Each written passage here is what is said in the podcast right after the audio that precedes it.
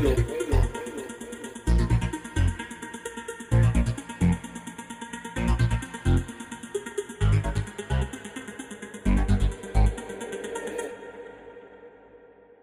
buenas noches tengan todos amigos del desvelo. Sean bienvenidos a esta propuesta de, instar para entender el barrio, para entender Cuba, para entender lo que comenta la gente en las redes sociales. Esta noche tengo dos invitados de lujos.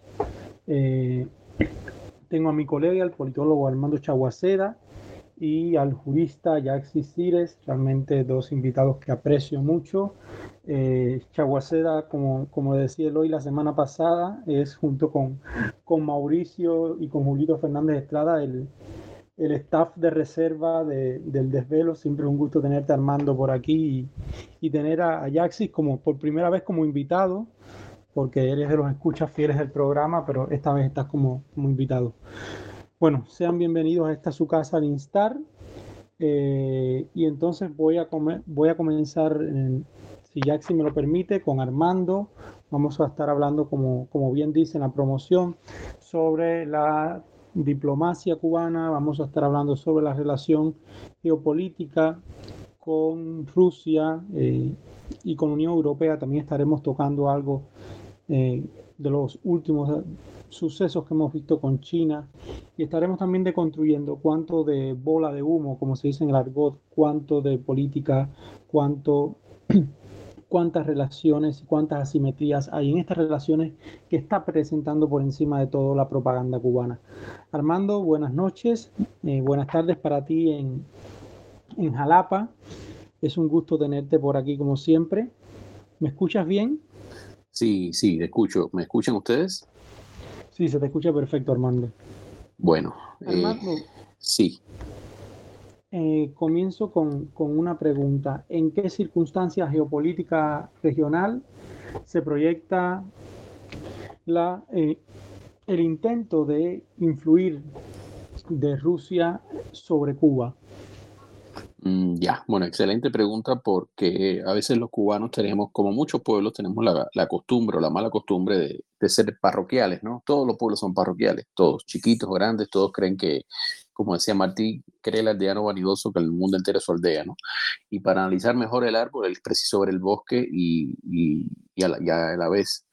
Entonces, eh, bueno, quería comentar básicamente mm, que primero antes que todo, la, eh, hoy ha sido un día muy complicado. Yo creo que, aunque no lo, no lo diga, todos hemos estado pendientes. Eh, el Papa, justamente un gran amigo común del hoy, ha estado hoy en una situación médica, hasta donde se ha salido bien. Y creo que es importante que tengamos siempre una palabra, las que son creyentes, los que son creyentes y los que no lo somos también, de afecto, de solidaridad, de, aliento para las personas que son tan importantes, ¿no? Tú empezaste a mencionártelo y, y me vino solamente, o sea, yo creo que poca gente es más querida, más imprescindible, más, siempre está más ahí para todas las causas humanas, para todos los desafíos intelectuales o cívicos que Eloy Viera, ¿no? Eloy Viera es un, es un ejemplo de lo que debiéramos ser en muchas cosas, en profesionales, humanas, cívicas, y bueno, aunque él ahora seguramente no nos escuche, porque él está ahora seguramente en su situación personal, pero bueno, quería, quería abrir esto con unas palabras de, de, aliento. Y sé que muchísima gente ha estado hoy pendiente de esto, así como muchísima gente ayudó, muchísima gente se solidarizó, en fin, entonces quería comenzar por eso. Además, no, no sabía que él me había designado como reserva oficial. que me da mucha gracia esto, pero, pero bueno. eso fue eh, un chiste de hoy la semana pasada. Un chiste de hoy la semana pasada o antes pasada. Esos son, esos son chistes terribles. Bueno, nada. Eh, a ver, eh, eh, lo, lo, primero, insisto, una perspectiva global es entender que las relaciones internacionales se están reconfigurando. De un escenario de relativo bipolarismo, relativo, ¿no? En la Guerra Fría, dos grandes bloques enfrentados, pasamos a un escenario de relativo unipolarismo, con una hegemonía de Estados Unidos, Unión, Europea, más del primero que de la segunda, pero otro un proyecto, digamos, político común, un proyecto liberal, y entramos en una fase ahora de multipolarismo, o sea, con dos grandes polos.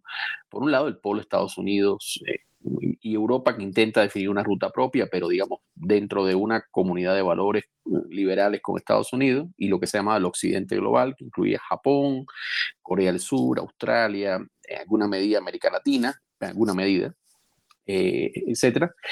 Eh, lo que algunos han llamado el eje euroasiático, que sería Rusia y China, pero que cada uno a su vez tiene sus propias dinámicas, y el sur global, que es una cosa que no hemos definido bien, que es variopinta, pero que supuestamente sería el heredero de lo que antes llamamos el movimiento euroalineado. ¿no?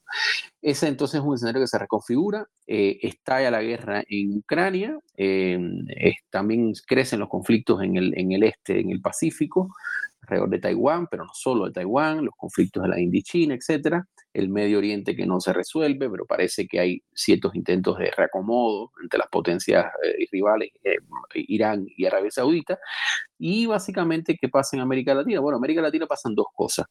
Primero, en, concretamente Estados Unidos ha tenido una enorme desatención en la región. Sí, cada vez que se invoca el tema del pues, intervencionismo norteamericano, el colonialismo, parte de un discurso regional de la izquierda, eso es una ley histórica del siglo XIX y el siglo XX pero en los últimos años Estados Unidos ha estado más bien retirado. O sea, baste ver la presencia militar, la inversión extranjera, incluso la presencia de América Latina en los documentos de política exterior de Estados Unidos. Para nada.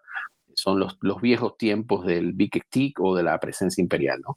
Y al mismo tiempo, en ese escenario, pues ahora mismo hay una oleada de gobiernos que son con diversa calidad democrática, mayormente de izquierda, aunque también hay importantes gobiernos que han ido surgiendo de derecha, eh, también democrática o no democrática, si tenemos una región muy variopinta.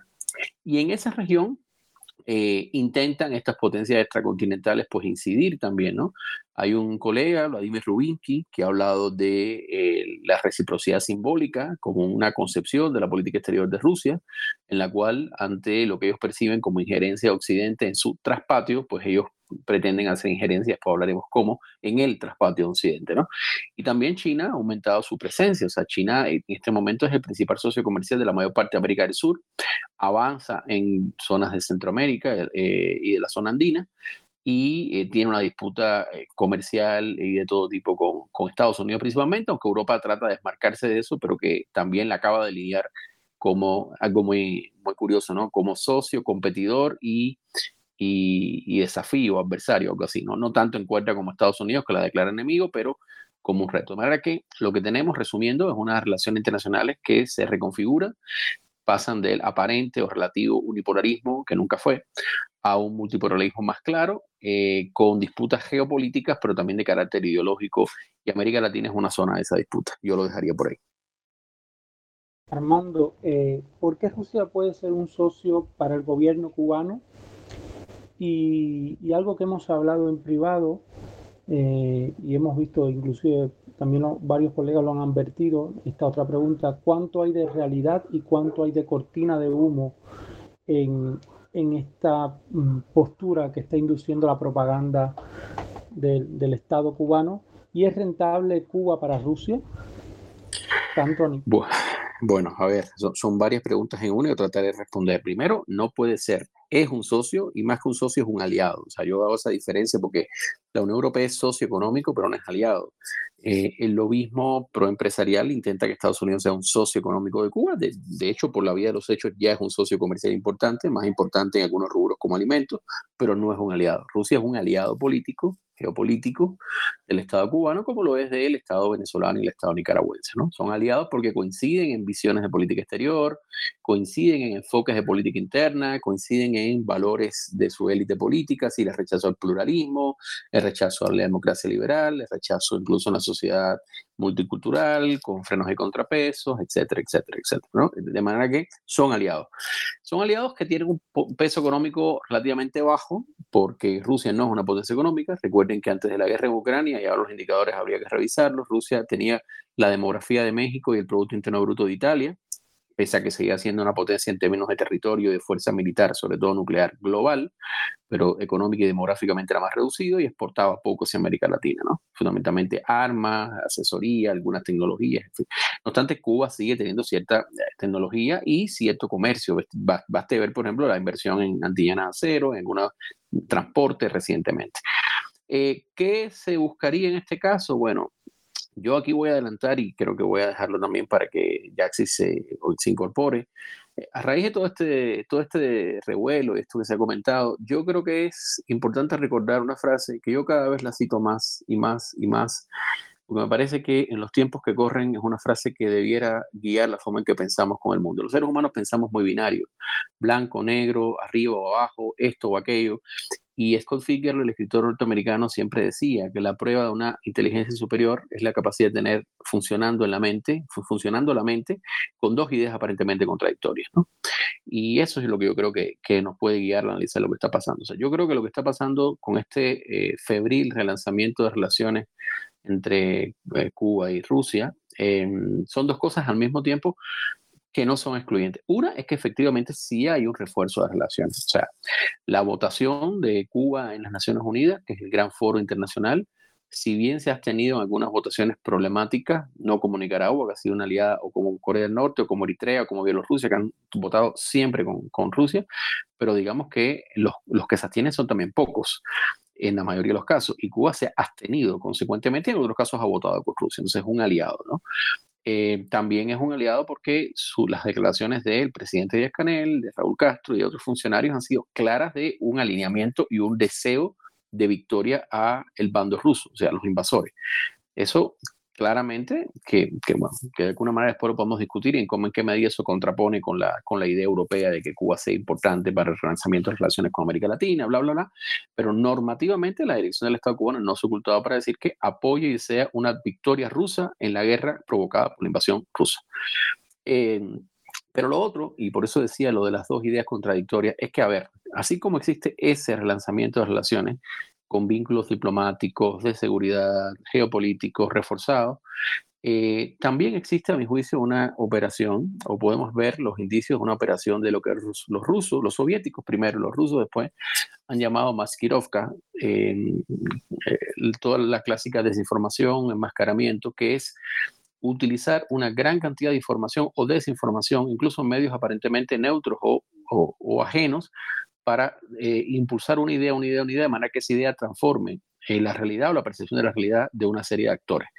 Recuerden aquella frase de Goebbels que decía que una mentira repetida muchas veces se convierte en verdad. Bueno, yo creo que ante esta insistencia de relanzamiento de relaciones hay estos objetivos. Primero, el práctico, real, verificable de un refuerzo ya en curso de las relaciones, pero también una idea de que las relaciones van a ir a un nivel inédito, incluso se rumora presencia de bases, acuerdos, etc.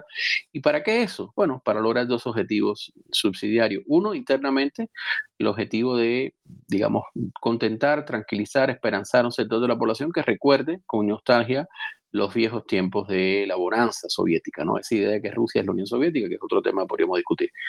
Pero más importante que eso, de cara a la Unión, de cara a la Unión Europea y Estados Unidos, una especie de chantaje planificado. Es, mira, yo me estoy acercando a tu enemigo, de manera que, ¿qué me vas a dar tú para que yo interrumpa esto, ¿no? Para que interrumpa este acercamiento. Entonces, yo creo que aquí hay una mezcla de refuerzo de las relaciones reales y por otro lado una gran operación multicapa, multidimensional, muy cuidadosamente planificada de desinformación. O sea, no es que no se estén acercando, pero se exhibe con mucha claridad, con mucha visibilidad por estados que no son transparentes, que normalmente no exhiben lo que hacen, se exhibe muy claramente este acercamiento para lograr una especie de angustia, presión y a la larga chantajear y lograr cierta mejora de relaciones con Estados Unidos y Unión Europea. Armando, eh, hay aquí también un actor que, que, en estos días ha vuelto sobre el tintero y es China. Eh, en el caso chino, ¿qué qué intereses pueden existir con Cuba cuando ya hemos visto que, de hecho, hay declaraciones de diplomáticos chinos que muchas veces decían que Cuba era un desastre, que, no, no había. Pero, ¿qué puede eh, haber más allá de los comentarios y de, y toda esta eh, coyuntura mediática que hemos visto alrededor de las supuestas bases eh, de espionaje? O sea, ¿cuánto puede ser China en la región? ¿Cuánto puede ser China en Cuba? ¿Y cuánto puede ser China como actor intermedio?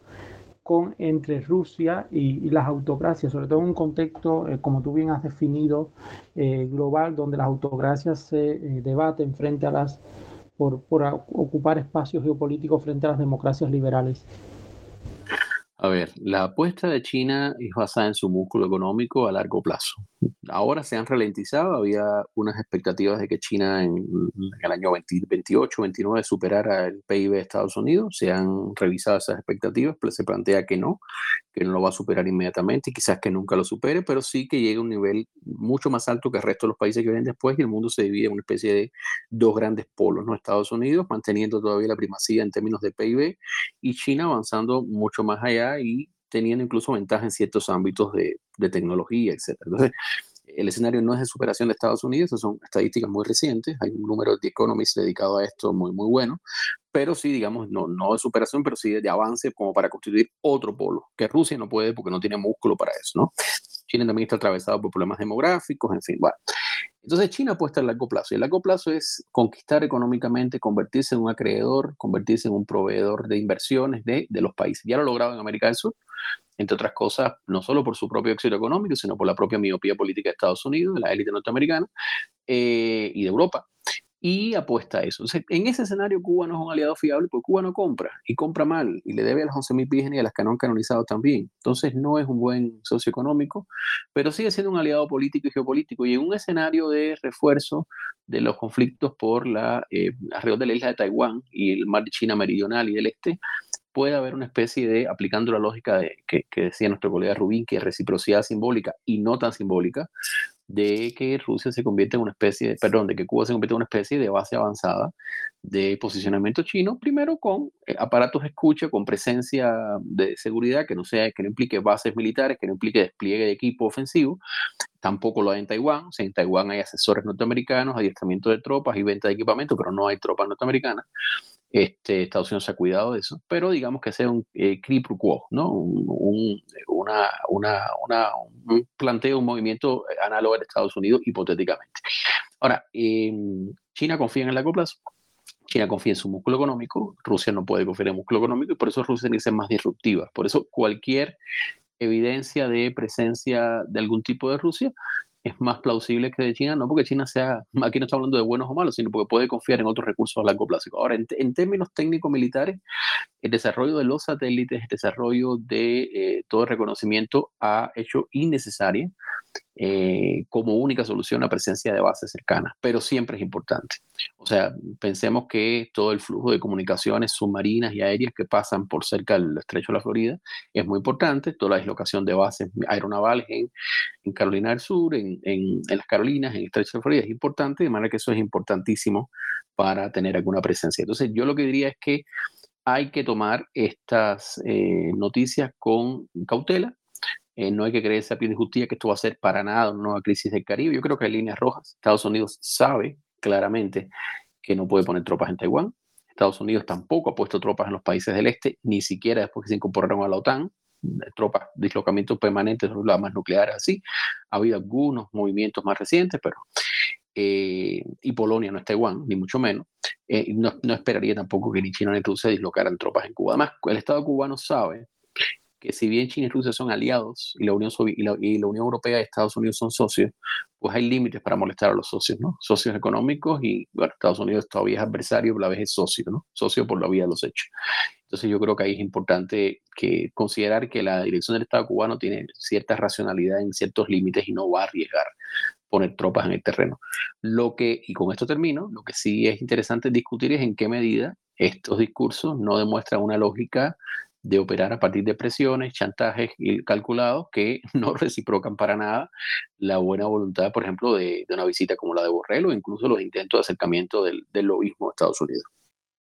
Tú hablabas ahora mismo de Estados Unidos, del lobismo. Eh, ¿Cómo siguen, o sea, cómo hemos visto en los últimos tiempos eh, un lobismo pro Cuba, pro Cuba no, pro régimen cubano, perdón, que cada vez tiene más fuerza? Eh, cuánta miopía eh, hay en este asunto, o sea, desde, mm, desde los círculos de poder de Estados Unidos que siguen como con cierto infantilismo viendo a Cuba, cuánto error de cálculo hay y sobre todo de cara a la región. A mí sabes que siempre me gusta ver los contextos porque muchas veces eh, los cubanos nos tomamos la Coca-Cola de la excepcionalidad y se nos olvida eso. A ver, yo no sé si es yo no sé si es para el régimen cubano, yo sospecho que no, yo sospecho que los, empresarios que quieren vender arroz y pollo, lo que quieren es vender arroz y pollo, le importaría tres cominos que estuviera el régimen actual, o un régimen de ayatola, o, o una cabra loca al frente del gobierno. O sea, no, no creo que sea una vinculación ideológica ni política. Lo que creo que efectivamente tienen interés en hacer negocios y todo lo demás en la retórica es subsidiario. O sea, cuando tú escuchas que se dice que se quiere mejorar la inversión o la creación de pequeños empresarios, que eso es un tema de otro debate, en la modalidad actual, con los permisos actuales, con las reglas actuales, porque eso va a traer mejor la democracia. Bueno, primero, eso es una discusión muy complicada. Y segundo, en la coyuntura actual, donde hay más de mil personas presas, procesadas y además siguen incorporándose personas en esa condición, cuando menos ese, esa presunción es falaz. O sea, decir que un acercamiento económico en estas condiciones, no estamos hablando de un Estado que ha interrumpido una represión eh, y la ha puesto, digamos, en pausa, o incluso que ha hecho movidas de escarcelación, o sea, que ha mostrado una cierta buena voluntad, sin cambiar su estructura, que sería posible, ¿no? Si, bueno, sigo siendo una dictadura, pero hago estas medidas de buena voluntad. No, no, es un Estado que sigue teniendo esas, esas personas presas, que es un gran drama humanitario, que sigue además eh, haciendo nuevas medidas, nuevas regulaciones y, metiendo nueva gente presa. Entonces, es, eh, es un Estado en el cual es, esa supuesta cercanía económica, inversión económica que, ayudaría a la recuperación de libertades en sentido más amplio, por lo menos falaz. Y no voy a entrar en discusión aquí sobre el tema del embargo, ¿no? Entonces, eh, yo creo que más que alianza ideológica hay sencillamente intereses privados de acumulación capitalista, como los hay con muchos países impresentables del mundo por parte de esas mismas élites. Solo que en el caso de Cuba, además se disfraza de un intento de promover los derechos humanos. En el caso de Europa es complicado, porque en el caso de Europa, digo, a ver, bueno, la élite norteamericana, creo que el Estado norteamericano bien en un impasse. Creo que el gobierno de Biden tenía interés en ir mucho más allá, en recuperar la agenda de Obama, pero se le ha puesto difícil la propia ejecutoria del gobierno cubano. Con lo cual yo creo que no habría que ocupar tanto al, a la élite norteamericana o a los funcionarios norteamericanos, si acaso un poco de ingenuidad en un sector más bien joven, demócrata, eh, muy vinculado a, que, que, no conoce la lógica con la que funciona el régimen cubano, pero no, no creo que haya mala voluntad y prueba de eso es que más bien hay un impasse, ¿no? Se hacen medidas económicas, se acercan, pero no hay, digamos, cambios en el estatus político, ahí está el tema del país promotor del terrorismo, etc. Lo que pasa con Europa es complicado, o sea, Europa, Europa sí ha hecho explícito que quiere hacer un acercamiento hacia América Latina, que Cuba es clave en eso, tuvo Borrell. Eh, la idea, además de todo esto, es para contrarrestar la influencia de Rusia y de China, pero ojo, entonces tú Europa, que además has condenado y sancionado a Bielorrusia, que es un país análogo en tamaño, incluso en cantidad de presos con Cuba, sencillamente haces borrón y cuenta nueva. Y, tú, Europa, además, que tienes un discurso tan normativo, tan fundado en los derechos humanos, en la, paz, etcétera, haces una cosa de este tipo. yo creo que en términos de incoherencia, de incoherencia normativa, a partir de sus presupuestos, ¿no? Eh, la posición de Europa es mucho más complicada, ¿no? Y la posición de Estados Unidos más bien es de parálisis y la posición de este lobby es una posición de interés privado claramente sin ningún tipo de compromiso con nada. Ahora, cuando tú sumas esta parálisis del establishment norteamericano, de este lobismo desenfrenado que quiere meter eh, todo bajo el saco de que queremos empoderar y mejorar la situación de los cubanos, y esta cosa incoherente de Europa, lo que efectivamente sale es que no se entiende también, o no se quiere entender la lógica con que funciona un Estado que ha sofisticado y refinado los mecanismos de eh, chantaje político, de influencia política a niveles superiores. O sea, por ejemplo, ahora mismo se me dice, bueno, pero es que no hay alternativa para un Estado que se está acercando a un aliado estratégico. Incluso gente que te dice, sabemos que se están acercando a Rusia y a China no solo como una cosa realista, práctica, sino también como chantaje a Europa y Estados Unidos. No hay alternativa, hay que darles algo. Digo, bueno, hay una alternativa, como se negocia en este caso con actores políticos que hacen eso en los escenarios nativos, ¿no? O sea, ¿cómo usted, cómo usted negocia con un secuestrador? Usted le da el avión, le da los millones para que se vaya para el aeropuerto, usted intenta hacer algo para disuadirlo por una u otra vía del chantaje. En todo caso, hay un axioma incluso en los mecanismos de negociación con secuestradores en, buena parte de los aparatos policiales de, Occidente que, que no se negocian sus términos. Y sin embargo, aquí hay una mezcla de buena voluntad, desconocimiento e influencia también de los agentes de influencia del, del Estado cubano. En este sentido, de, por ejemplo, seguir diciendo que no hay influencia continental, que no hay un peligro, que no hay eh, capacidad de influir más allá de las fronteras, etcétera, etcétera, viendo todo muy en clave solamente militar, ¿no? De exportación de guerrillas de la Guerra Fría. Entonces yo creo que no, no se entiende el ecosistema y las influencias y las herramientas actuales. Ahora, recapitulo, la cosa es la parálisis general un poco obligada por las circunstancias del, del Estado norteamericano, otra es la postura incoherente, absolutamente incoherente de Borrell y de Europa, y podemos discutirlo durante mucho tiempo, incoherente en sus propios términos. Y otra cosa es el lobismo de los que quieren hacer negocios y avanzar intereses a costa del pueblo cubano. Gracias Armando por, tus criterios siempre tan lúcidos y, tan aterrizados. Bueno, yo te pido que te quedes en línea. Ahora vamos a pasar a la segunda parte del programa con, nuestro querido Yaxis. Yaxis, buenas noches. Es un gusto tenerte hoy en el desvelo como invitado y sobre todo para que nos comentes un poco sobre eh, la Unión Europea y su relación con Cuba, algo que, que conoces muy bien y porque has acompañado a lo largo del tiempo.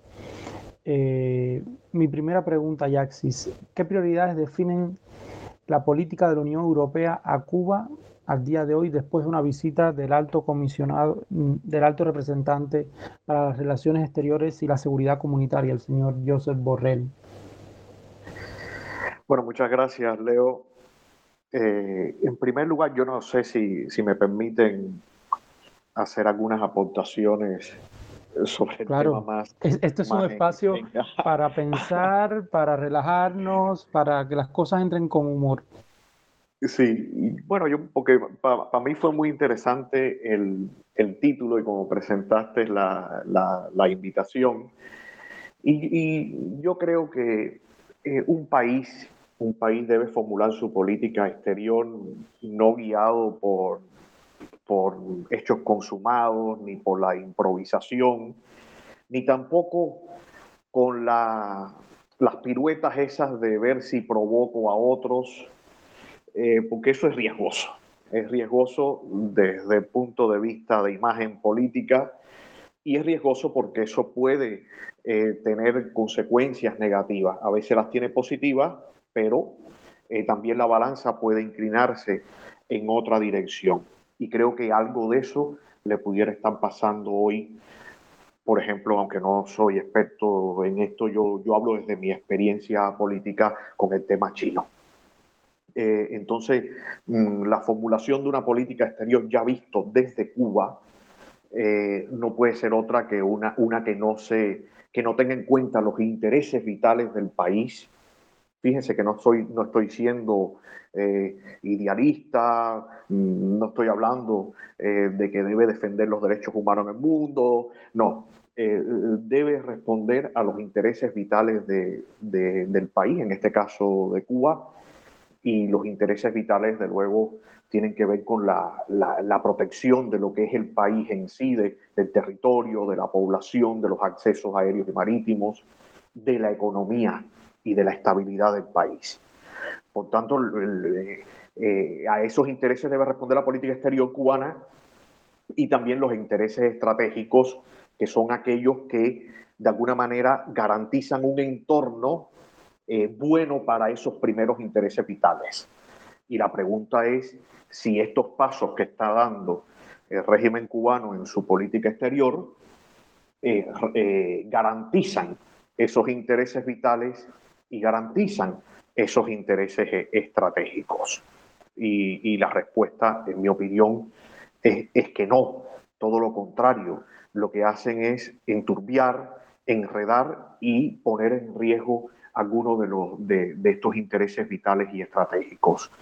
Desde luego, yo pienso, y, para entrar en el tema de Europa, que eh, una política exterior cubana eh, o unas relaciones internacionales que respondan a estos intereses, incluso si es que si nos paramos frente a un mapa de Cuba y vemos sus siete fronteras y vemos la que tenemos con Estados Unidos eh, y, las otras siete, es que uno, uno comienza a darse cuenta de por dónde deben ir las relaciones de, de, Cuba.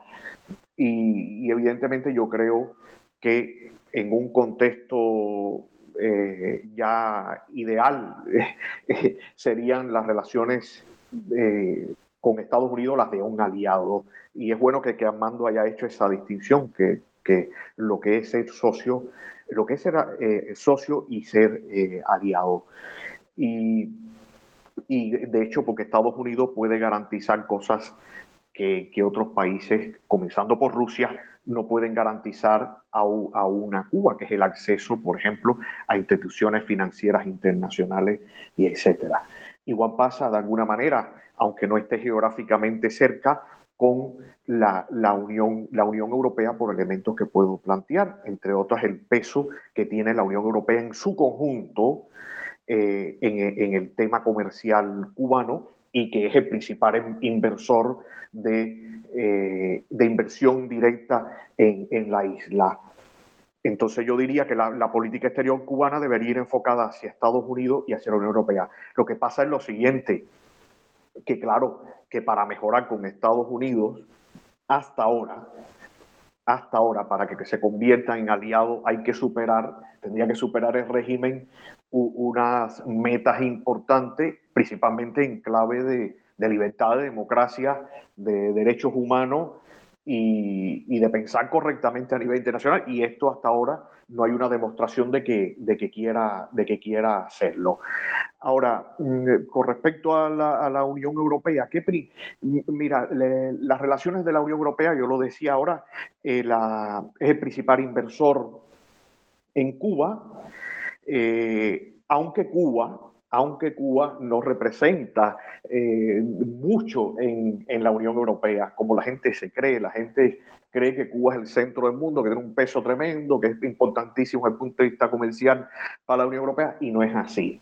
En gran medida, eh, eh, o, en gran medida no, para España tiene cierto peso, tampoco está entre los principales destinos eh, de comercio y de inversiones de España. No, no está entre los primeros.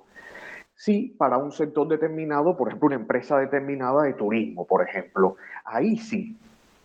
Pero es más, es más importante Europa para Cuba, en términos de inversión y de relaciones comerciales, en, eh, en inversiones el primero y en, y en relaciones comerciales también Unión Europea, los países de la Unión Europea acaparan el 28% del comercio cubano según cifras oficiales, después está China eh, con un 13%. Me refiero a la Unión Europea como bloque. Después si vemos en, detalle cada país, la cosa varía, pero, pero como, bloque, como bloque es el principal. Ahora, ¿qué guía las relaciones de la Unión Europea hacia Cuba?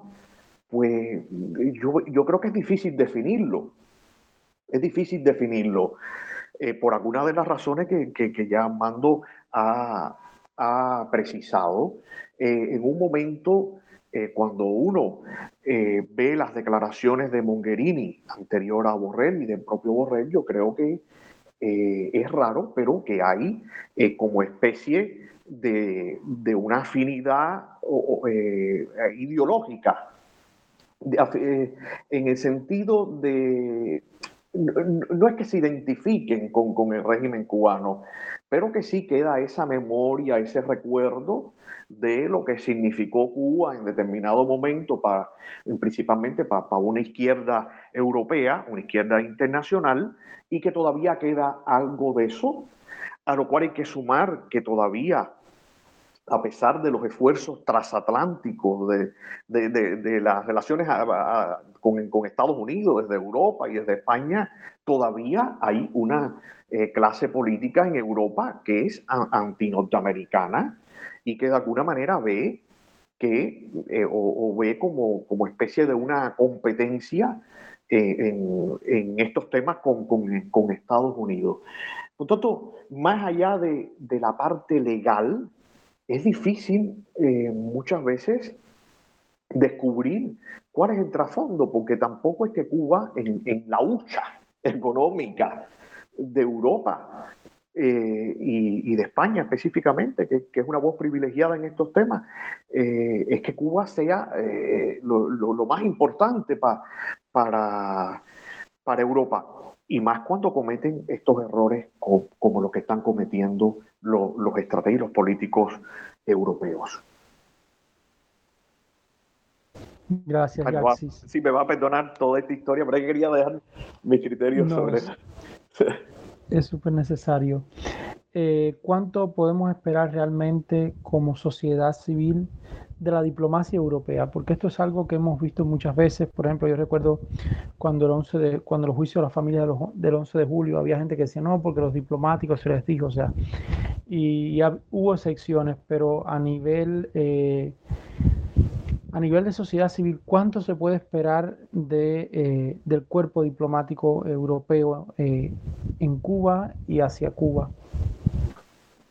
Bueno, yo, yo, yo creo que poco ahora, poco por ahora, por lo que, por lo que uno ve, ellos mm, sí tienen cierta interlocución con algunas organizaciones de, la sociedad civil, principalmente algunas que están eh, fuera, en especial aquellas que tienen que ver con derechos humanos, ellos escuchan, pero en realidad después cuando vas a analizar los avances concretos, son muy pocos, son muy pocos. Nosotros desde hace años, el Observatorio Cubano de Derechos Humanos, cada vez que vamos a la oficina de Borrell y desde antes cuando estaba Mogherini, eh, hemos pedido, por ejemplo, que, que, reciba la, la, delegación de la Unión Europea a los premios Sájarov, a, la señora Venta, a, a, Soler y a Guillermo Fariña. Y a estas alturas no, no, no lo han hecho. Entonces, en, ese campo, en esos signos eh, concretos que uno tiene y esas obras concretas, eh, yo veo que hay poco avance. Lo que, lo que pasa es que en, Europa, para no descartar y decir, no, no, no se puede contar con Europa. No, eso no es así. por, lo, por ejemplo, el Parlamento Europeo está teniendo unas posiciones muy dignas en favor de una agenda democrática y respeto a los derechos humanos en Cuba.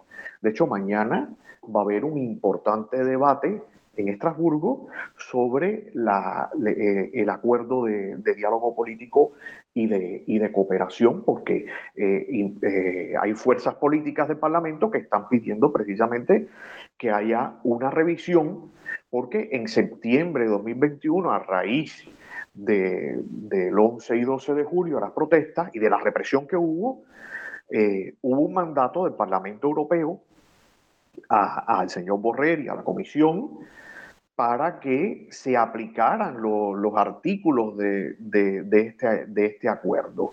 Y evidentemente esto no ha pasado, todo lo contrario.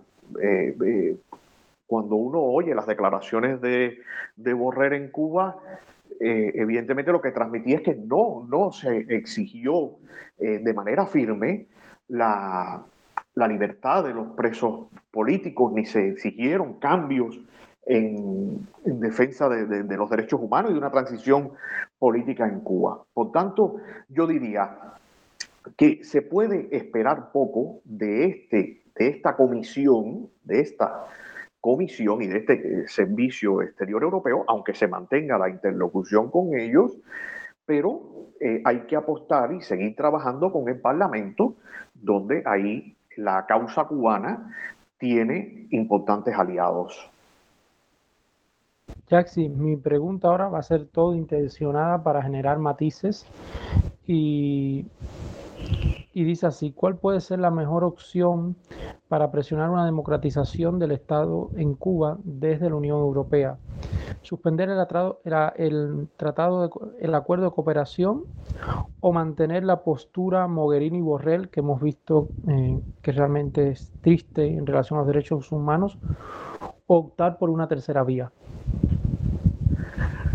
Bueno, hay, hay, una, hay una tercera vía. Hay una tercera vía y la tercera vía es aplicar el tratado. Aplicar el tratado.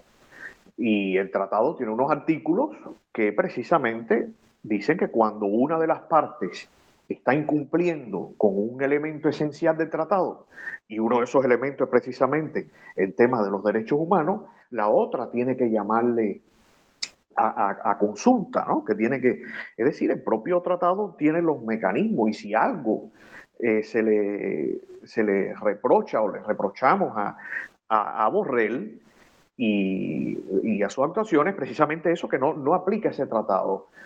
Ahora, pareciera, pareciera, y esto sí sucede mucho en política, que mm, como hay un refrán que dice como que hasta que no le ve las orejas al lobo, bueno, entonces, bueno, pareciera que lo que hay que pedir es la, la, la, suspensión o la eliminación del tratado.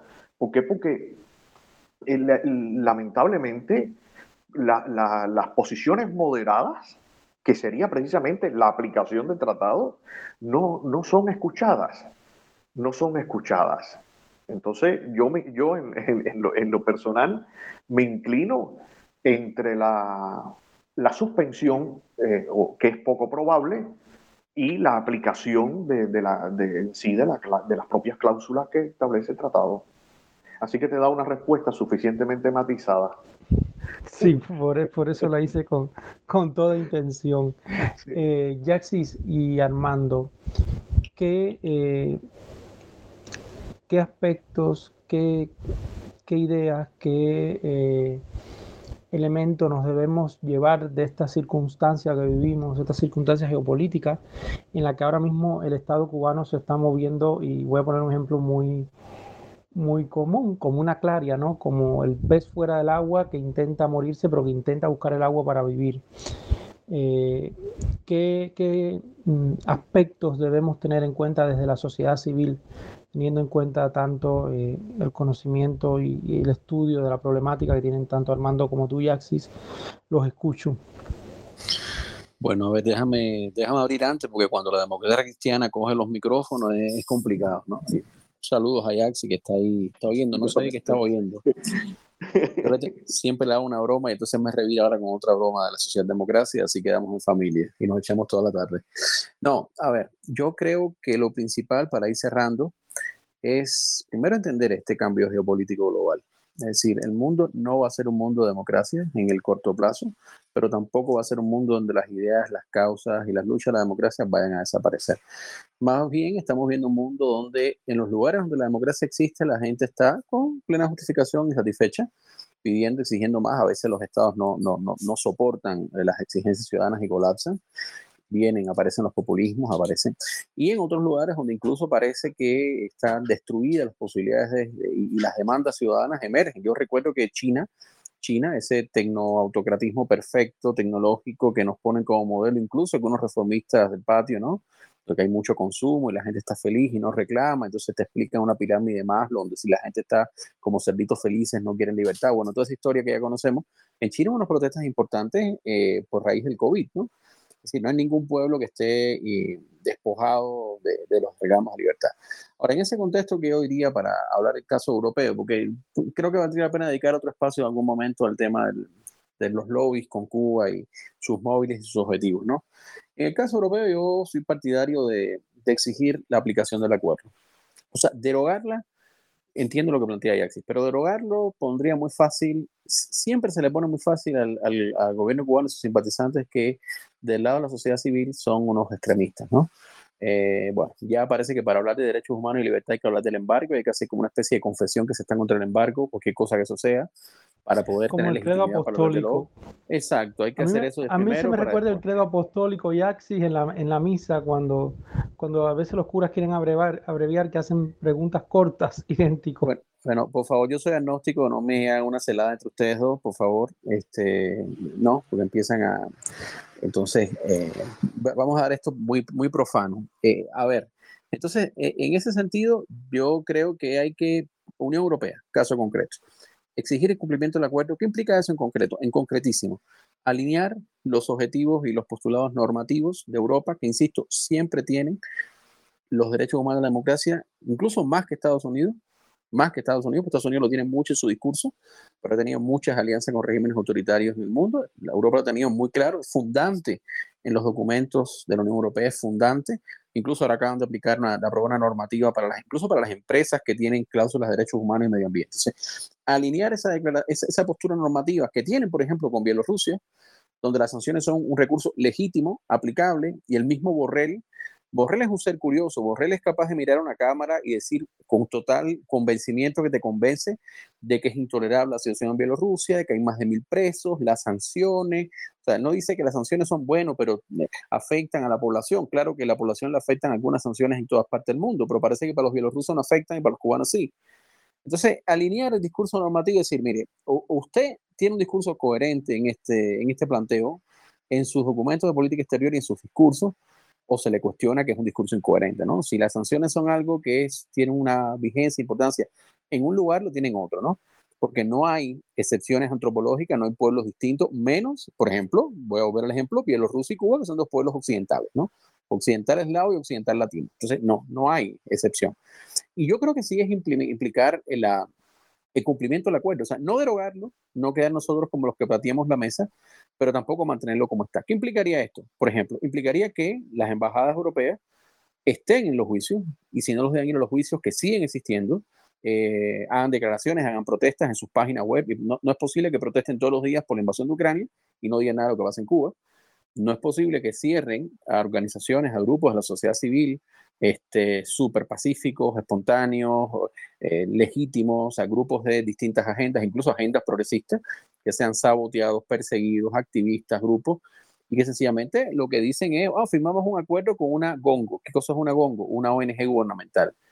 O sea, ese ping watching que la Unión Europea hace cotidianamente, de presentar acuerdos que hace con organizaciones creadas o permiso del Estado, algunas incluso con agenda eh, buena, ayudan a ciertas poblaciones, pero son organizaciones que explícitamente despolitizan su reclamo para sobrevivir. Y algunas son claramente organizaciones creadas al amparo del Estado por auspicio de personalidades políticas.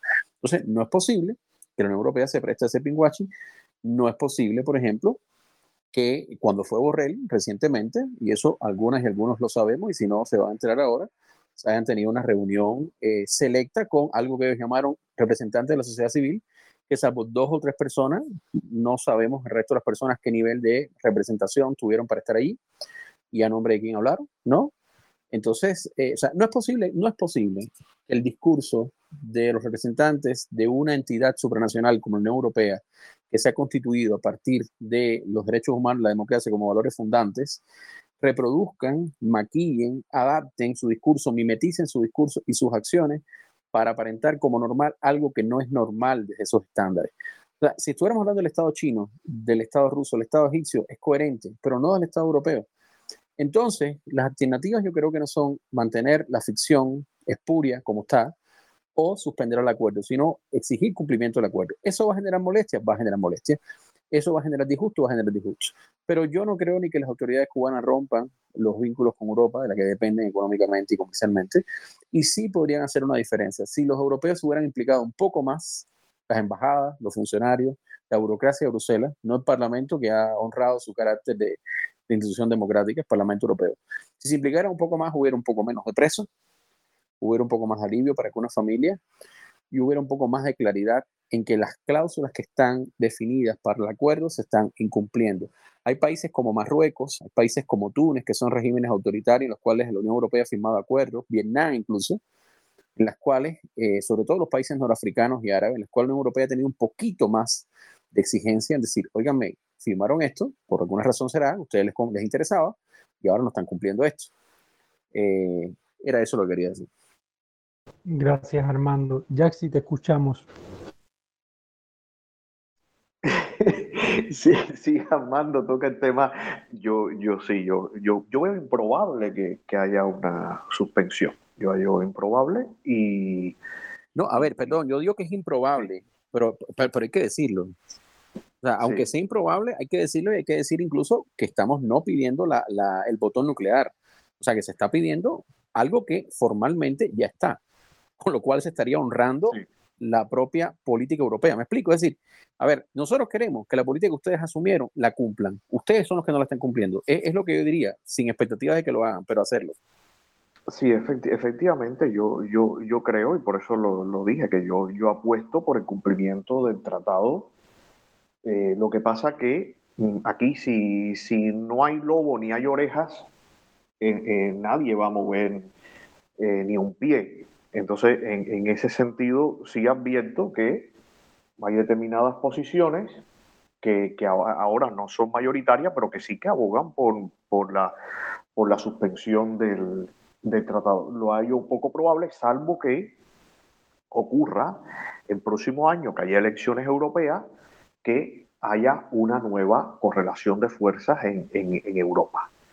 Pero mm, mientras eh, los acuerdos principales tengan que ser entre el Partido Popular Europeo, que es aliado nuestro, pero donde también está el, Partido Socialista, eh, lo veo difícil, lo veo difícil. Y no quiero caer en profundizar en este tema porque ya sé que los temas de, fortalecimiento de determinadas corrientes eh, en Europa es peliagudo y, y levanta muchas pasiones, pero eh, analizando esto fríamente, yo creo que, es poco probable si no ocurre un cambio de correlación de fuerza. Ahora, yo creo que la, la, cuestión internacional, eh, eh, para la sociedad civil este debate que, hay en general en relación con lo de China, con la alianza eh, con Rusia. Eh, si las organizaciones lo enfocan de manera inteligente, hay un campo muy interesante y, no sé si de movilización, pero sí de, de toma de conciencia de eh, los peligros y los errores que significan esta, estas piruetas eh, geopolíticas del régimen cubano. Eh, hasta ahora, yo no me lo había imaginado en, este momento, en este, en, este contexto histórico que, vive el, el, país. En otro momento hubo alianzas muy importantes. Bueno, éramos una, prácticamente una colonia de Rusia pero el contexto no es el mismo que hay, que hay ahora. Esto lo digo en paralelo porque eh, hay procesos eh, de cambio, de cambio, yo no diría quizás de cambio eh, democrático, porque pues, bueno, hay gente que cree que, que, que, las cosas van a evolucionar en otra dirección, más bien de autoritarismo, etcétera. Pero sí eh, esta dinámica, la dinámica de, los errores externos en política exterior y de las licencias hacia terceros han sido o han, servido de catalizadores en determinados procesos eh, históricos de, transición. Entonces, eh, en cualquier caso, yo sí creo que desde la sociedad civil es un momento para exigir responsabilidades. Yo, yo leía hoy, no recuerdo de quién, pero, pero que decía que, aunque, mm, hombre, no están las condiciones actuales, eh, sí debió haberse sometido a, a una consulta, mayor eh, eh, consulta, estas decisiones, estos bandazos desde el, tipo, desde el punto de vista geopolítico. Así que esto yo lo veo como una oportunidad también para, para que la sociedad civil presente sus alternativas y alerten sobre los riesgos de estos bandazos. Muchísimas gracias, Yaxi. Muchísimas gracias, Armando. Bueno, ahora pasamos la palabra a nuestros escuchas. Si alguien desea hacer alguna palabra, alguna reflexión, puede levantar la mano o, dejarla escrita en el chat. Eh, Leonardo, en lo que alguien escribe alguna pregunta, quiero puntualizar un detalle de lo que decía Yaxi. Mira, un error grande siempre de los activistas democráticos en, el mundo, eh, sobre todo los exilios y también sobre todo los intelectuales, es eh, un exceso de, em, de afiliación o identificación con aquel que nos apoya, ¿no? O también un exceso, eso sobre todo en el caso de los activistas, en el caso de los intelectuales, un exceso de exigencia normativa de que los primeros, es decir, los activistas, sean apoyados por aquellos que ellos, los intelectuales, consideran virtuosos. En el caso de los activistas, eh, yo, yo, creo que es un error y yo creo que es posible, no, no por lo que yo crea, porque lo que yo creo no tiene importancia ninguna, sino por evidencia histórica, es importante que siempre recordar que en circunstancias igualmente difíciles, oposiciones democráticas en el exilio, digamos, sus representantes o sus aliados en el exilio, hicieron lobby, se aliaron con actores muy diversos para sus causas. Así, el objetivo y la causa de un movimiento democrático está en el país de origen. Si sigue siendo un movimiento democrático, si no se ha transformado en otra cosa, aunque mantenga la fachada, ¿no? Pero si sigue siendo un movimiento cuya meta, cuyo desvelo, a propósito del nombre de este espacio, es el país de origen, eso. Y yo pongo dos ejemplos eh, aparentemente polares, ¿no? Mandela, Mandela y el ANC se apoyaron, se apoyaron en Fidel Castro eh, y no construyeron un régimen de partido único como fue la democracia en Sudáfrica, todo lo contrario, ampliaron la democracia de un régimen como el del apartheid a una democracia multipartidista. Y recibieron apoyo de, Fidel Castro, de la Unión Soviética, del Gaddafi, pero también de Occidente, y ellos hicieron al final lo que tenían que hacer. Eh, Solidarnos en Polonia tenía una heterogeneidad interna enorme, había desde católicos más conservadores hasta activistas de izquierda de base, sindicalistas, y fue apoyado por Reagan de manera muy entusiasta y Solidarnos era muy heterogéneo y también lo apoyaban los sindicalistas comunistas y anarquistas franceses.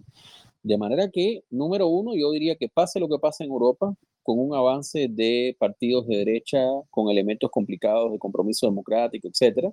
Eh, bueno, hay que agradecer la ayuda de donde venga, sin que eso implique suscribir las agendas internas. ¿no? Los cubanos a veces, como, insisto, como todos, nos metemos en las dinámicas internas de los países donde nos acogen y nos ayudan y hay que saber diferenciar una cosa de la otra. Yo agradezco toda la ayuda que venga, sin que eso me implique apoyar eh, o a suscribir o, incorporar la agenda del que me apoya. ¿no? Sobre todo, y ahí voy al segundo punto, sobre todo en un caso como el cubano, en el cual, por cosas que mencionabas tú, Leonardo, pero también Jaxi, cosas normativas, cosas de atavismo, cosas de oportunismo, cosas de cálculo, incluso la izquierda democrática, eh, la izquierda socialista, eh, que por ejemplo no tiene empachos en condenar a Ortega, eh, calla o cree que el caso cubano es distinto. Y siempre, bueno, lo único distinto con Ortega, por ejemplo, es la cantidad de muertos en las protestas del 18, pero la cantidad de presos, la naturaleza del sistema, los aliados de los dos gobiernos son los mismos. ¿Qué cosa es cualitativamente diferente entre Ortega y Díaz Canel? Y no me saben contestar, salvo los muertos del 2018. ¿no? O quizás la forma específica de represión desembosada contra la iglesia, no sé. Pero la supresión de la sociedad civil es la misma, etc. Sin embargo, hay un doble rasero. O cuando eso pasa, y ahí voy al tema de los intelectuales, porque con algunos y algunas he, debatido eso, hay que decirle a las y los colegas que dicen, ah, pero qué pena que ustedes se reúnan. Digo, mira, si sobre todo esta generación de activismo joven, muchos con formación intelectual, incluso muchos con sensibilidad, no voy a decir si de izquierda, pero por lo menos progresista, no ha sido recibida, no ha sido apoyada, a pesar de todos los esfuerzos que han hecho por sus pares de la izquierda democrática latinoamericana y europea, pues, brother, sister, se reunirán con quien los reciba y recibirán el apoyo que los reciba. De su madurez dependerá no suscribir la agenda de que los apoye. Pero si a mí no me recibe la Madre Teresa de Calcuta y me recibe el Emir de Bahrein, me recibe uno con el Emir de Bahrein. ¿Eso quiere decir que voy a ser un emirato en el Caribe? No, es que el aliado que me recibió fue el Emir de Bahrein. Entonces, yo creo que es importante tener estas dos cosas. La oposición a los regímenes autoritarios recibe la ayuda de quien la recibe y es con lo que tiene y con lo que cuenta. Exigirle a eso perfección es, cuando menos, un despropósito muchas veces los intelectuales. Ahora, suscribir también mecánicamente la agenda de quien nos recibe es muchas veces un error de los activistas. Armando, una de las cosas más lúcidas que yo siempre he oído, te lo he oído a ti, que es hablar de una solidaridad transideológica. Y, y yo nunca lo he ocultado por decir, yo tengo una sensibilidad profundamente progresista. Y, yo siempre te lo he dicho y se lo he dicho a mis amigos, a mí quienes me han, quienes me han acogido, quienes me han acompañado, han sido sectores de la centro izquierda, de la centro derecha española, y cuando en la izquierda me toman como loco, hasta inclusive como reaccionario, eh, es una realidad. Pero bueno, eh, quiere hablar Victoria Villarreal, le paso la palabra. Vicky, buenas noches, bienvenida al Desvelo, un gusto tenerte por aquí. Buenas noches. Ante todo, agradecer las reflexiones de, de los ponentes y del espacio. Yo solamente quería también, o sea, aprovechar la oportunidad para preguntarles, ¿no? Si a propósito de estos riesgos que se identifican en el acercamiento o en esta disyuntiva eh, entre, o sea, con China y con Rusia, que como se resaltan no son precisamente socios económicos, sino aliados políticos, pero que llama la atención que están situados o sea, geográficamente distantes de, de, Cuba. Y entonces me preguntaba si con respecto a los costos de estos acercamientos, eh, no solamente se están sacrificando los intereses vitales y estratégicos de Cuba, sino también las potencialidades de su integración con el Caribe porque precisamente el acuerdo de diálogo político y de cooperación suscrito entre Cuba y la Unión Europea abre grandes posibilidades para la integración regional de Cuba, tanto en América Latina como en el Caribe, que en este último caso, eh, Cuba durante la vigencia del acuerdo de Cotonou, a pesar de que manifestó su voluntad en reiteradas ocasiones de adherirse, tuvo vetos de parte de países como Suecia, como Finlandia, que condicionaron esta incorporación a la defensa de la democracia y los derechos humanos. Pero ahora eh, todo parece indicar que va a formar parte eh, del acuerdo post-Cotonou que es el que regula las relaciones entre la Unión Europea y el bloque de países de África, el Pacífico y el Caribe, con importantes potencialidades en, el, en materia de acceso a financiamientos, de integración para Cuba. Entonces, mi pregunta también es, ¿en qué medida esta potencial integración en la región caribeña se está sacrificando, se está poniendo en riesgo con estos últimos acercamientos? A aliados más que a socios comerciales, como bien se, se resaltaba. Gracias, Vicky. Eh, Armando Yaxis. Bueno, es una excelente pregunta la de Vicky. Yo también tengo esa misma pregunta. ¿Por qué? Pero la respuesta está en la cancha de los europeos. Es decir, eh, primero porque Cuba es efectivamente un, es un tipo de régimen político, el régimen político cubano, no Cuba. Cuba es mucho más que eso, somos nosotros, es la población, todo, pero el régimen cubano es un régimen que no cumple ni siquiera los mínimos estándares de democraticidad, ni siquiera es un régimen autoritario competitivo, un régimen híbrido, eso que se discutió tanto hace poco, ¿no? ni siquiera es un régimen híbrido, es una autocracia cerrada, eh, que además es aliada del principal enemigo, la amenaza existencial de la Unión Europea ahora, que es el Estado ruso. Eh, y es eh, aliado del competidor estratégico que es el Estado y la economía china. Entonces, esa respuesta tendrán que dar los europeos en el plano más, eh, así como lo has planteado tú, Vicky, más estratégico, más de proyecto. O sea, en qué medida ellos pueden fortalecer los, los lazos con América Latina, que, lo cual ya hemos sí es complicado, porque América Latina no habla con una sola voz. América Latina es un cementerio de proyectos de integración muy coloridos que después no quedan en nada en América Latina se debe haber cortado la mayor cantidad de cintas inaugurales de la historia y deben haberse recogido la menor, la menor cantidad de réditos de esa corte de cinta. Pero eh, más allá de eso, también la dimensión muy concreta, corto plazo, de qué le va a costar económicamente y qué van a ganar. O sea, por un lado, lo, lo más general, lo estratégico, lo normativo, ¿no? está suscribiendo un acuerdo con un régimen que no tiene ni los mínimos elementos. O sea, pensemos que la Unión Europea está sancionando ahora, por ejemplo, a Polonia y Hungría por violaciones democráticas y Polonia y Hungría son regímenes autoritarios competitivos con bastantes instituciones democráticas europeas y están siendo muy sancionados ahora mismo. Incluso hay debates de si en algún momento se saldrán o no de la Unión Europea. Eh, y pensemos también que lo han hecho con regímenes del norte de África por proscripción a candidatos opositores a las elecciones. Bueno, Cuba no tiene nada de eso. Cuba está en el grado cero de todo eso. Y se firma el convenio. Eh, Cuba además no es Vietnam, que pudiéramos decir tristemente, por razones geopolíticas, que es un país grande, 100 millones de habitantes, un contrapeso a China, y que tampoco. O sea, es un país pobre, pequeño, que le debe dinero a los europeos, que le debe mucho dinero, que no ve signos de mejora de su economía y que además está aliado de una manera muy clara, incluso de una forma muy, muy, abierta, muy vocal, con los dos aliados, con los dos adversarios. El, el enemigo existencial, que es el Estado ruso, y el competidor con potencialidad de competencia en enemigo, que es el Estado chino. Bueno, yo quisiera también que la burocracia europea, yo quisiera que en una mesa de caoba, Borrell, mirándonos a los ojos, a los que estamos aquí, nos mire a los ojos y nos diga, bueno, ¿qué, qué coherencia hay en eso? Bueno, y para no sumar la coherencia de mantener doble reserva entre Cuba y Nicaragua, que no lo entiendo, para nada. Eh, y además, ¿cómo creen ellos que Cuba va a ser un gatekeeper? Porque fíjense, Cuba tiene la potencialidad por las redes de influencia en América Latina eh, de influir en otros países y bueno, por supuesto el tema del embargo, ta, ta, ta, de, de bloquear cosas, ¿no? Porque tiene un gran leverage, una influencia. Ajá. Pero al mismo tiempo, como Cuba tiene sus intereses y sus intereses están aliados con los, con los enemigos de Europa y de Occidente liberal, ¿cómo puede creer Europa que va a ser un aliado confiable? ¿Cómo puede creer Europa que va a ser un aliado? Porque cuando uno es un aliado de alguien, no solo comparte objetivos como tener cuatro empresas, tres playas, recoger dos, no sé, cosas, sino incluso la alianza supone valores compartidos, objetivos compartidos, una cosmovisión compartida. Cuba no la tiene. El Estado cubano no la tiene, como no lo tiene el Estado nicaragüense, como no lo tiene el Estado venezolano. Entonces, ¿cómo pueden pensar de verdad?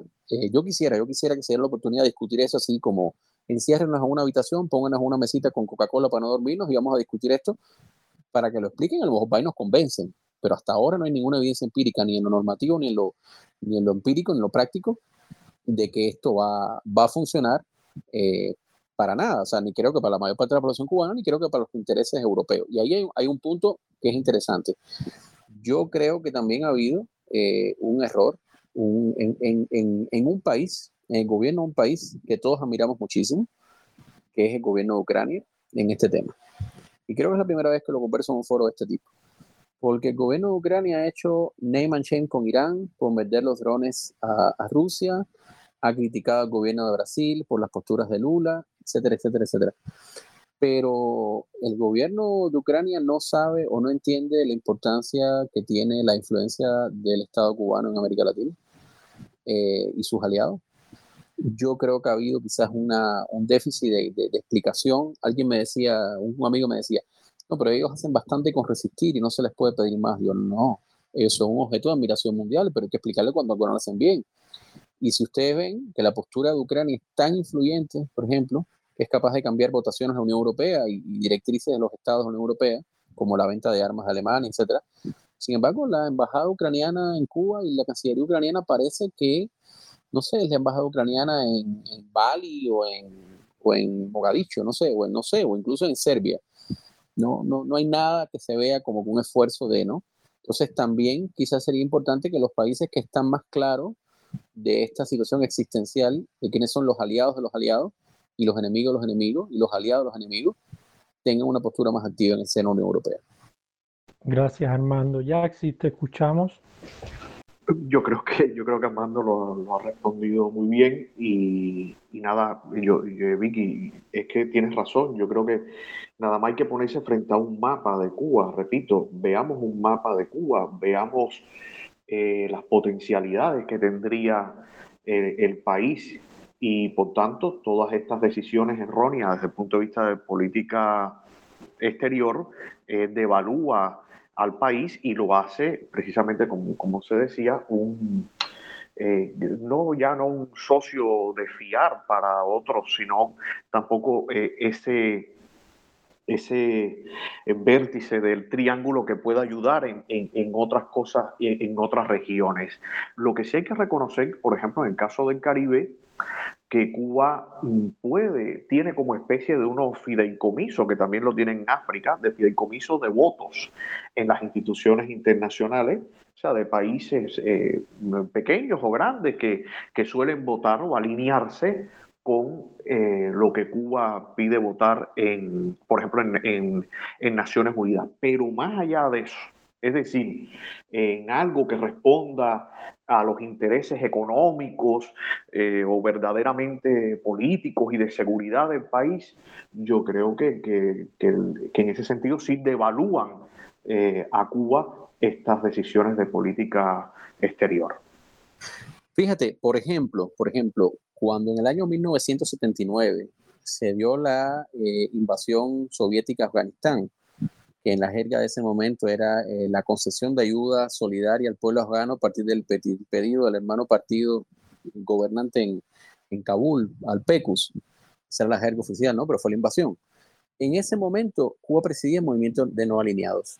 Y esa invasión, en un pequeño país periférico, olvidado de Dios por allá, montañoso de, de Asia, generó mucha bronca. Incluso Cuba estaba organizando la cumbre de países no alineados y generó discusión y Cuba perdió mucho liderazgo que había avanzado porque finalmente justificó la invasión soviética. Eh, en este caso, yo veo que el costo ha sido menor. El costo ha sido menor. Eh, me pueden decir, bueno, pero es que no ha justificado. Bueno, sí, claro que ha justificado. Se ha tenido tres, cuatro veces en algunas votaciones de manera muy inteligente porque era muy escandaloso, siendo un país pequeño, no, no condenar la invasión de un país grande a un país pequeño. Es como ponerte la soga al cuello si mañana, imagínate, otro gobierno norteamericano decide hacerlo, un cubano. El principio de soberanía de los estados, ¿no? Pero en general la política ha sido absolutamente, y conforme pasa el tiempo, más desembosada. O sea, el otro día Raúl Castro dijo, queremos que Rusia gane la guerra. O sea, queremos que Rusia gane la invasión. Que se quede con Ucrania, quiere decir eso. Con lo que ocupó y lo que no ha ocupado, etc. Y eso no ha tenido un costo, hasta donde se ve, en los países del llamado ahora subglobal, antes se llamaba no alineado, pero tampoco ha tenido una clara postura normativa en los borreles de este mundo. O sea, eh, entonces, bueno, yo creo que hay como una pérdida de foco de elementos muy básicos, quizás por esta misma mutación confusa de las relaciones internacionales, ¿no? Y de, y de los referentes geopolíticos y también éticos, normativos, pero remito a la experiencia de los de 79 con la invasión de Afganistán. O sea, en, en, esta ocasión ha habido una, un alineamiento que no, que no ha tenido respuesta ese momento. Eh, bueno, Saili también eh, agradecerle a Armando y a, y a Yaxi, a Vicky. Saili eh, tenía también una pregunta para hacer. Saili, tienes el micrófono abierto. Gracias, Leo. Gracias, Leo. Un saludo a los ponentes, a Yaxi, Armando, un abrazo también. Eh, y a ti, por supuesto, y a todas las personas que están aquí. Hay mucha gente buena en, este espacio tan bueno que tú tienes aquí en el desvelo. Eh, yo entré 15 minutos tarde, a lo mejor hablaron de esto al principio, pero voy a insistir en esto, ¿no? Porque mucho se habla de los intereses económicos de los países de la Unión Europea en Cuba y que tal vez este, este esta forma de acercarse al régimen cubano eh, responde precisamente a esos intereses económicos. Y yo quería preguntar, ¿cuánto de eso es mito o cuánto de eso es cierto? Y cómo, cómo, está afectando esto realmente en el caso de, de ser cierto desde su visión politológica ¿no? del, del asunto. Muchas gracias, Leo. Armando Yaxis. Bueno, a ver, yo hago una intervención rápida piso base y me voy porque tengo que ir a como muy pedestre de, mi casa. A ver, últimamente hay mucho debate sobre el tema de las narrativas. ¿Qué quiere decir las narrativas? Eh, mm, perdona que me ponga didáctico, pero los seres humanos somos animales de símbolos. ¿no? Somos animales de acciones, de, transformaciones, de actividad, pero también de símbolos. Y, y, la realidad que nos rodea es muy simbólica. Baste ver el tiempo que consume y ocupa nuestra vida la virtualidad, la virtualidad, todo lo que es el mundo virtual, que hace 20 años era impensable. Entonces, las palabras, las ideas, los símbolos, las narrativas son muy importantes, a veces tanto que configuran la realidad misma. No la sustituyen, pero la configuran. Entonces, yo sí creo que hay que prestarle más atención. O sea, no hay que explicar todo desde la ideología o desde las mentalidades o desde los afectos, pero también hay que dedicarle un tiempo a explicar eso. O sea, sin el cultivo sistemático que han hecho las instituciones del Estado cubano, de carreras profesionales, de afectos, de formaciones, de sueños y utopías de gente del mundo, eh, cuando esas personas llegan a ser funcionarios de países del sur global, pero de países del norte también, es muy importante lo que esa gente pueden hacer. Alguien como la Mogherini o como Borrell, más allá de que estén insertos en, en burocracias muy amplias, pueden tener un nivel de agencia personal muy importante. Ni pensar además lo que pasa en los países que tienen menos institucionalidad, como los países latinoamericanos.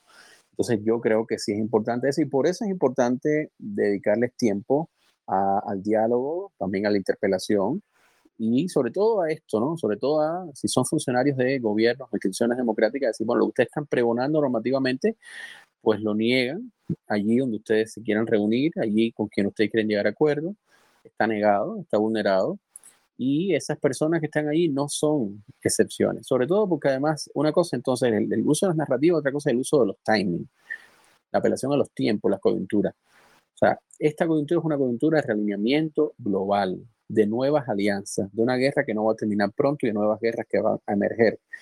Y si en ese entonces los países, eh, los gobiernos democráticos no tienen claro, o no parecen tener claro, o no parecen declarar que lo tienen claro, eh, cuáles son sus aliados y qué ganan o qué pierden, están, están mal. O sea, yo ya a veces incluso planteo, mira, vamos a suponer que en un acto terrible de frialdad y cinismo ustedes creen que los cubanos estamos condenados a, a, morir, ¿no? Ya, estamos condenados como pueblo, como nación. Pero estamos hablando de ustedes mismos.